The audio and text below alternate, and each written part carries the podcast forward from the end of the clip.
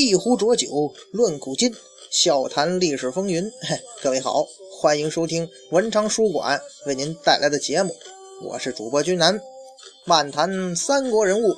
今儿啊，咱们接着说刘备。上一回啊，咱们说到哈，在刘备啊在汉中跟曹操进行争夺战的时候啊，实际上荆州这边的关羽也配合刘备发起了进攻，而且呢，这件事留给了后世一个历史的疑案，就是关羽在这个时候的北伐到底是刘备的命令还是他的自发之举？那根据咱们这个节目的呃推断呢，应该说呀，他们俩之间。肯定是有联系的啊，只是说呢，由于地理和包括这个战事的变化，导致呢双方在步调上出现了不一致。关键在于什么呢？由于关羽的节节胜利，使得曹操啊，他无法集中全力跟刘备在汉中进行争夺，他不得不转而集中精力来对付关羽这边。所以说呀，刘备在汉中的胜利，那关羽是有莫大功劳的。关羽这边的战事又异常的顺利，所以呢，使得关羽本人呢有了进一步扩大战果的想法，甚至现在好多人呢都认为啊，关羽有北伐攻下长安的企图。不过呢，咱呢就是呃，怎么讲呢？我本人觉得吧，关羽本人呢，他应该不可能会发动那么大规模的军事行动，他不管是这个后勤兵力各方面，他都是有限的。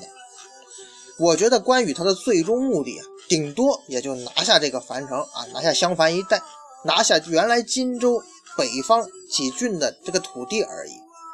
这种军事行动，那应该是顺理成章、情理之中的，应该呢也不用专门去跟刘备汇报批准的。而而这个刘备在得到关羽水淹七军的消息之后呢，他应该也是欢欣鼓舞的，也希望关羽啊。能够从曹操手中收复荆州北部的土领土，这属于这个汉中战役的延续啊。可是呢，这个战场形势嘛，谁也不会想到，仅仅短短几个月呀，关羽居然就全军覆没，他身首异处了。关羽出了事儿，那关羽死了。于是呢，咱们在后世就冒出了很多阴谋论的论调。比方说前几年网上盛行的刘备借刀杀人除掉关羽的，还有说是诸葛亮要争权，所以也是借刀要杀关羽。其实啊，这种阴谋论，我个人觉得还是不太可取呀。其实这种阴谋论跟咱们前面讲到那个孙权要杀周瑜的那种阴谋论论调是一样的啊。简单来讲，站不住脚。关羽这个人的性格呢，可能确实是孤傲了一点，但是史书上没有任何证据表明关羽是个拥兵自重、有不臣之心的人。而且呢，关羽本人作为蜀汉这边难得的一个帅才，而且呢，大家的事业刚刚走上正轨，就算他关羽有什么以下犯上的举动，作为刘备来讲，他绝对不会动关羽的。更何况这个时候根本不存在关羽要谋反的问题呀。刘备怎么可能要设下阴谋来谋害自己的这个兄弟和忠臣呢？刘备这个人呢，他一生能得人拼死效力的一个重要原因呢，那就是要对人赤诚相待。糜芳临阵倒戈，他不责备糜竺；黄权北投曹魏，他善待其家眷。更何况那个相随颠簸数十载、恩由兄弟的关云长乎？既然说。啊，那位讲啊，刘备没动机，有没有可能是诸葛亮要争权呢？嗨，说诸葛亮谋害关羽的呀，可能是《三国演义》看的有点多了。诸葛亮这个人呢，他在刘备这方阵营当中，他一直担任的其实是个萧何那种后勤部长的角色，根本呢，他跟军队啊交集比较少。在他掌权之前哈，真正带兵经历的刘备这边呀，也就是张飞。赵云等一起入川帮刘备围攻成都而已，是吧？所以说，这这个刘备入川战役的真正主角呀，是刘备跟庞统，诸葛亮也只是搞一下策应，他在军中肯定也谈不上什么威望。提高诸葛亮啊，哎，只是说《三国演义》小说有意为之罢了。所以说呀，在这种情况下，他诸葛亮要是去跟关羽争军权，哼，他还能够指挥得动关羽，那就有点无稽之谈了。更不用说要去设陷阱陷害关羽了。即使说你争了关羽，军中大佬还有张飞那些人呢，也轮不到诸葛亮啊。当然了，对于关羽的死啊，刘备这边他的战略决策层确实是应该负一定责任的。三国鼎立嘛，国与国之间的关系确实是非常微妙的，不存在永远的盟友，也不存在永远的敌人。之前呢，曹操这边势力最强大，孙刘两家为了能够生存。选择结盟，共同对抗强敌。而赤壁之战之后呢，此消彼长了。曹操这边势力的扩张步伐慢慢的停顿下来。这个时候，刘备的势力呢又不太起眼，曹操就把东吴看作了自己的头号强敌。几年里他是多次伐吴啊，双方几次大战也都是损失惨重。那个鹬蚌相争，他就渔翁得利了。刘备就是靠着这个间隙，他迅速发展壮大，占领益州全境，并且还直接跟曹操在汉中展开对决。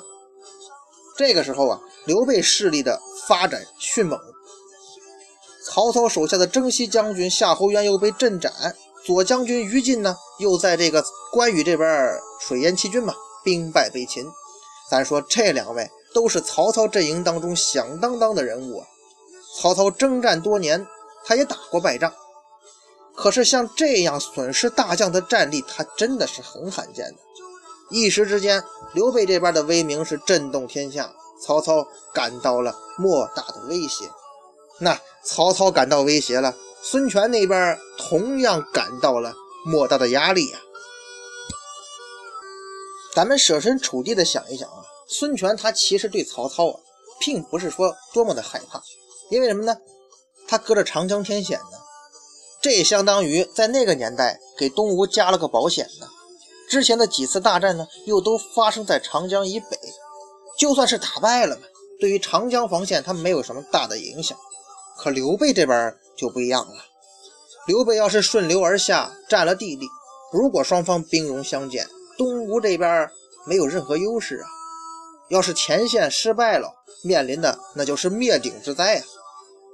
咱们说后世的蒙古大军，以他样的战力，也是很难攻破南宋的长江防线的。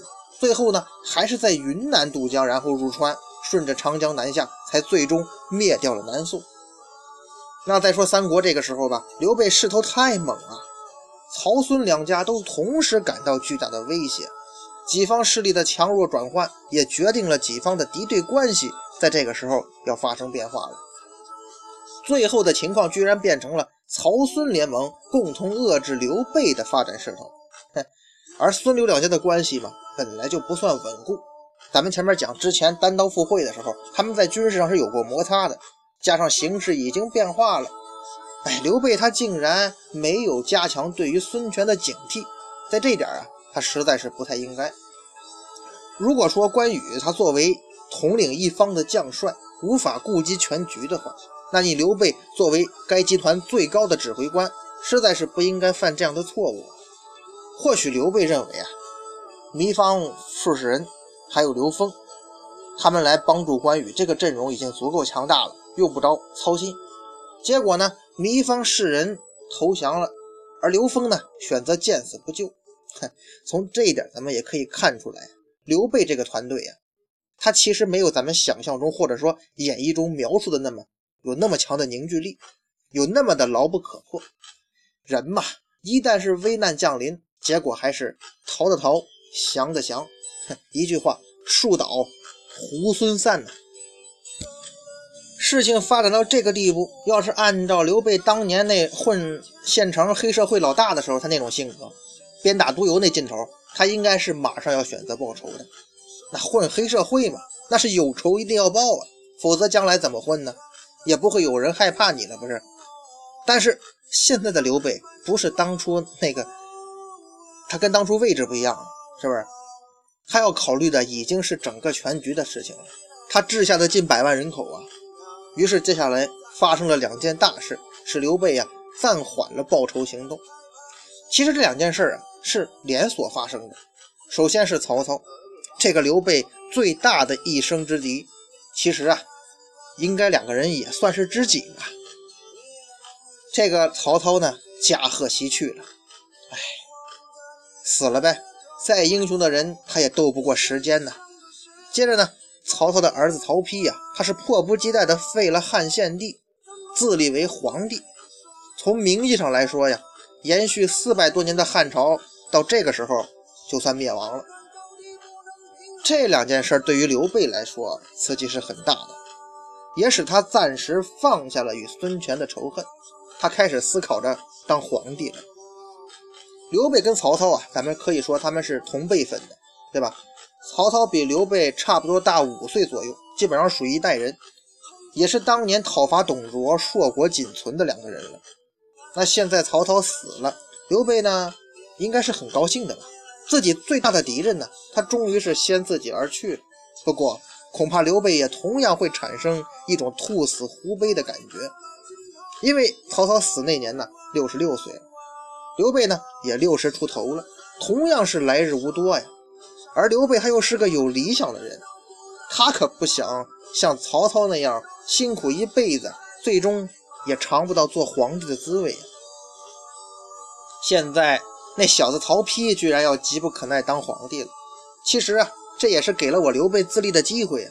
皇帝是不能随便自封的，否则只能落下笑柄而已啊。比方以前的袁术。国家，国家毕竟不是黑社会啊。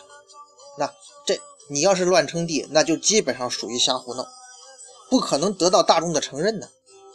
称帝呢，一定要依靠大事，你才能得到社会的广泛认可。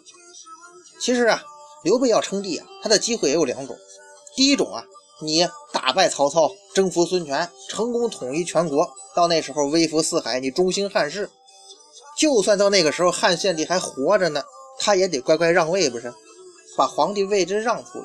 不过呀，显然对于刘备来说，不管是实力上还是时间上，显然是有点不太可能完成的任务。第二种呢，那就是奸臣谋逆篡位了。这样呢，我刘备可以打着兴复汉室的旗号，凭着自己号称是刘家子孙的资本来称帝，不是？结果呢？之前曹操明明已经完全独揽大权，就是迟迟不迈出篡位这一步，这也让刘备心急呀。结果呢，哼，刘曹操的儿子曹丕，他比刘备更心急。这样呢，刘刘备也算是解套了呀，可以名正言顺的称帝了。当然了，称帝这种事儿那是大事儿，还得一步一步来，不是？无论是传说中的明君，还是昏君。一般称帝的路数啊，都差不多。首先呢，你得找依据，不是？首先，刘备是这么干的：传闻汉帝见害，先主乃发丧致福，追谥曰孝敏皇帝。实际上啊，这刘协他没死，而是被这个曹魏啊降格成为山阳公。不知道这刘备你是怎么知道这刘协已经死的消息？反正啊，刘协被害这消息，哼，不管刘备怎么弄来的吧。他对于刘备来说，那是最有利的呀。所以，不管这是刘备自己编的，还是真的是道听途说的，最好的方法就是让这个刘协呀，你不管是传闻也好，还是真的也好，先死下，先死下。死了之后呢，嗯，要不然你这先帝要是还活着，我刘备不去营救，而是自己自立为皇帝，这实在是于理不合，不是？接下来呢，就是群臣要为刘备找依据了。这个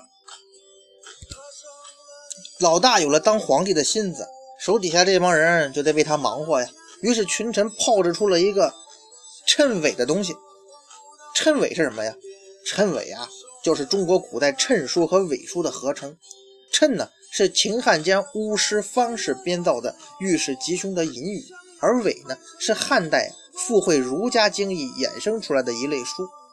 被汉光武帝刘秀之后的人呢，称之为内学，而原本的经典呢，却被称之为外学。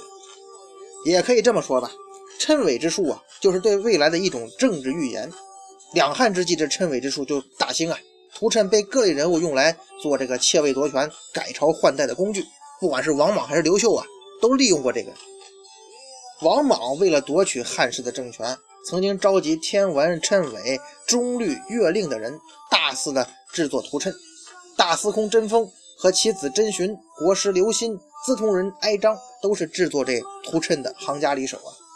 《汉书·王莽传》记载呀，莽称假皇帝前，曾制造十二道符命，还造丹书着石，文曰：“告安汉公莽为皇帝。”这个自同人哀章学问长安，素无形，号为大言。见莽居舍，即作同贵，为良简。属其一曰：“天地行喜，金贵图。”其一曰：“赤地行喜，某传于黄金地册书。”某者高皇帝名也。书言王莽为真天子，皇太后如天命，就是制造政治谣言呗。就是说呀，这个王莽要当皇帝，汉高祖刘邦啊，要把皇位让给你。包括后来光武帝刘秀啊，也利用过这个东西。那这属于这个是吧？社会流行要当皇帝就要玩这一套。那在这样的背景之下呢，刘备他就不能免俗了呀。《三国志·先主传》记载呀，先主姓刘，讳备，字玄德，涿郡涿县人，汉景帝中山靖王胜之后也。这个上言啊，所引的洛书三则和孝经一则，有刘备的名与字。这个表明，这个刘备啊，做皇帝是晏应自远，还有这个记载什么“见来积年，时时有景云祥风，有气如期，中天而行。五岁从星谋，复追岁星。”其实啊，大家伙也不用不用明弄清楚到底什么意思，咱很容易理解，就是说呀，古代这个经典书籍里边啊，早就提到咱老大刘备的名字了。说明啊，老大刘备称帝那是顺应天意的。群臣很积极，可是作为刘备本人，他表面上还是要矜持一点啊，还需要众大臣你要不停的劝进呐，虚头巴脑的东西你得说一对，也得说点实在的呀。哼，于是呢，这个时候诸葛亮比那些人的过人之处，人就体现出来了。《三国志·诸葛亮传》记载呀，二十六年，群下劝先主成尊号，先主未许。亮说曰：“昔吴汉耿习等出劝世祖继帝位，世祖辞让，前后硕嗣。耿纯进言曰：‘天下英雄偶偶，既有所望。如不从义者，士大夫各归旧主，无为从公也。’就是什么回事啊？先主于是继帝位。嘿，人诸葛亮这句话说的有水平，他拿这个汉光武帝刘秀做例子啊。你要是不当皇帝。”手下这帮人那就要一哄而散了，大业怎么能成啊？你就成了汉室的罪人。人这个老大找这个话多好听啊！诸葛亮说完，刘备就不推辞了，立即同意继位了。嘿，诸葛亮这句几句话怎么有这么大的魔力啊？呃，先卖个关子啊，咱呀先要提另外一个话题。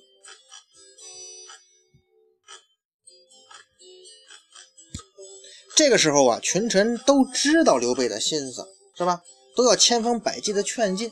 那位说了，难道说刘备手底下这么多人就没有一个反对的，或者说不同的声音吗？其实啊，还真有。史书记载呀，益州前部司马费师向刘备上书曰：“殿下以曹操父子逼主篡位，乃。”故乃羁旅万里，纠合示众，将以讨贼。今大敌未克而先自立，恐人心疑惑呀。费师的意思比较明确，当初啊，你刘备是号称要匡扶汉室的，要除去想篡夺汉室基业的曹操父子，所以呢，咱们大家伙才拥护你啊。现如今大敌尚未消灭，您就先自立为帝了，恐怕众人心中会感到疑惑呀。想当年汉高祖跟项羽约定。先攻灭秦国的人可以做关中王，等到高祖攻陷了咸阳，俘获秦王子婴，仍然怀有推让之心，不愿称王。可老大，你占有益州这么大点地方，您就想当皇帝了，实在是不应该呀。咱得说呀，费师这人呢，还真是没什么眼色。当然了，也可以说费师啊，是一个十分耿直的人。他这几句话是句句击中了刘备的软肋啊！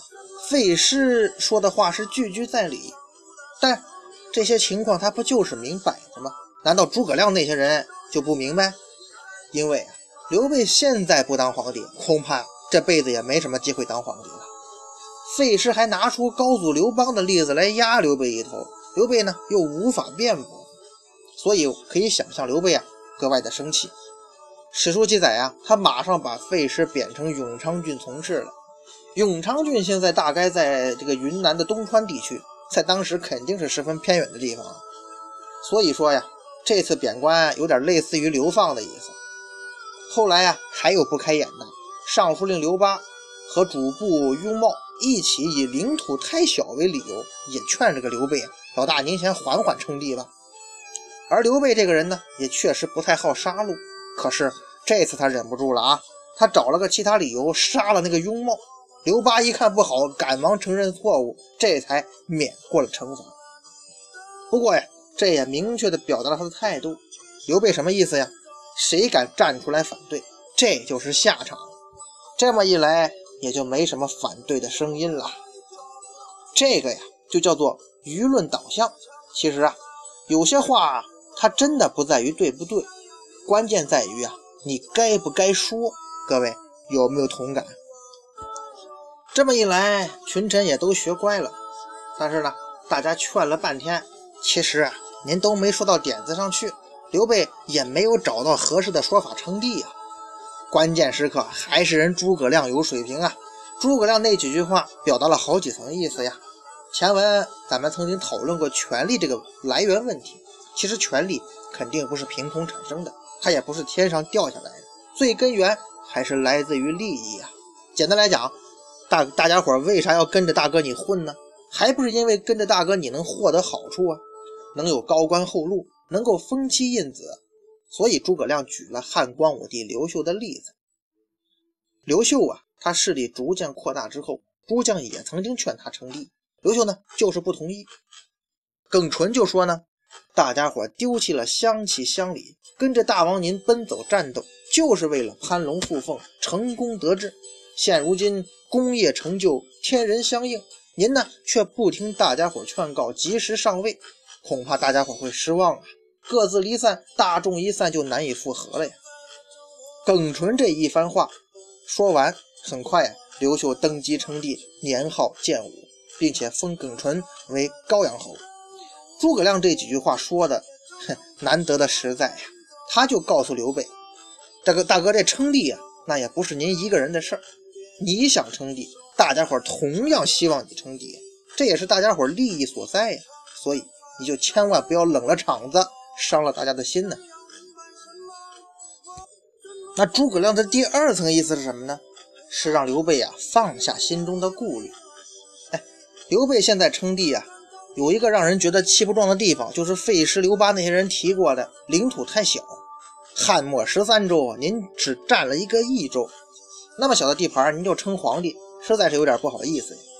而且刘备，你天天骂曹操是奸臣，天天说要匡扶汉室，到头来曹操人没称帝呀，你刘备却自己当上皇帝了，这好像有点说不过去。而诸葛亮举的刘秀的例子呢，就帮助老大刘备彻底解套了，因为人诸葛亮举的例子是刘秀啊，刘秀是什么人呢？那可是东汉的开国皇帝。其实啊，咱们中国人一向是比较崇古的。什么先帝遗诏啊，祖先之训呐，那是最有杀伤力。诸葛亮以刘秀作比，把刘秀跟刘跟那个刘备作比吗？那谁还敢说什么闲话呀？首先，刘秀称帝的时候，同样是没有得到全天下呀。当时群星割据，刘秀也不敢说自己是最强的一个呀。但是刘秀为了团队的凝聚力，就先称帝了。所以刘备这个时候这么做，可以说有点类似嘛。第二。王莽篡位跟现实做对比，你可以把曹丕看作现在的王莽吗？刘秀力量强大之后，也没有去寻找所谓的皇家嫡系后裔来做皇帝吧，反而是以自己自己呢，以刘姓后裔的身份自立为帝，借此来重振汉室，建立东汉。既然这样有了开国皇帝类似的例子，他刘备就可以名正言顺的称皇帝了吗？所以。一直反对的刘巴的这些人也不敢再说啥了，赶紧忙着给刘备起草诏书吧。所以说呀，咱们不得不感叹呐，诸葛先生，您可能不像演义中那么神机妙算，但是在政治上您还真是有水平。哎，咱们经经常说某个人什么政治理论水平高啊，那高在什么地方呀？大家伙好像不明白是吧？人诸葛先生诸葛亮就是很好的例子，既是知识渊博，又能用的恰到好处，这才叫真正的有水平啊。黄初二年，公元两百二十一年四月六号，刘备在成都西北的五担山南路继皇帝位，大赦天下，改元张武，以诸葛亮为丞相。估计呀，这可是有劝谏立功的成分在里头呢。许靖为司徒。五月十二日，刘备立吴氏为皇后，封儿子刘禅，时年十五岁，为太子。刘禅娶车骑将军张飞的女儿为太子妃。不久啊，刘备又另立两个儿子，另外的啊，刘永、刘礼，分别为鲁王和梁王，封诸葛亮为丞相，许靖为司徒嘛。晋升张飞为车骑将军、司隶校尉，晋封西乡侯。马超为骠骑将军，领凉州牧，晋封弥乡侯。晋升魏延为镇北将军，国舅吴仪为关中都督。那刘备忙完了称帝的事儿。也算完成了自己的一个人生梦想啊，那那应该回到现实中来了吧？于是刘备开始策划为好兄弟关羽报仇了。不过呀，此时距离呀关羽被杀已经过去将近一年半的时间了，其中当然是因为称帝耽误了时间，但是已经说明刘备的伐吴之举绝对不是一时的意气用事，而是深思熟虑的。结果呀。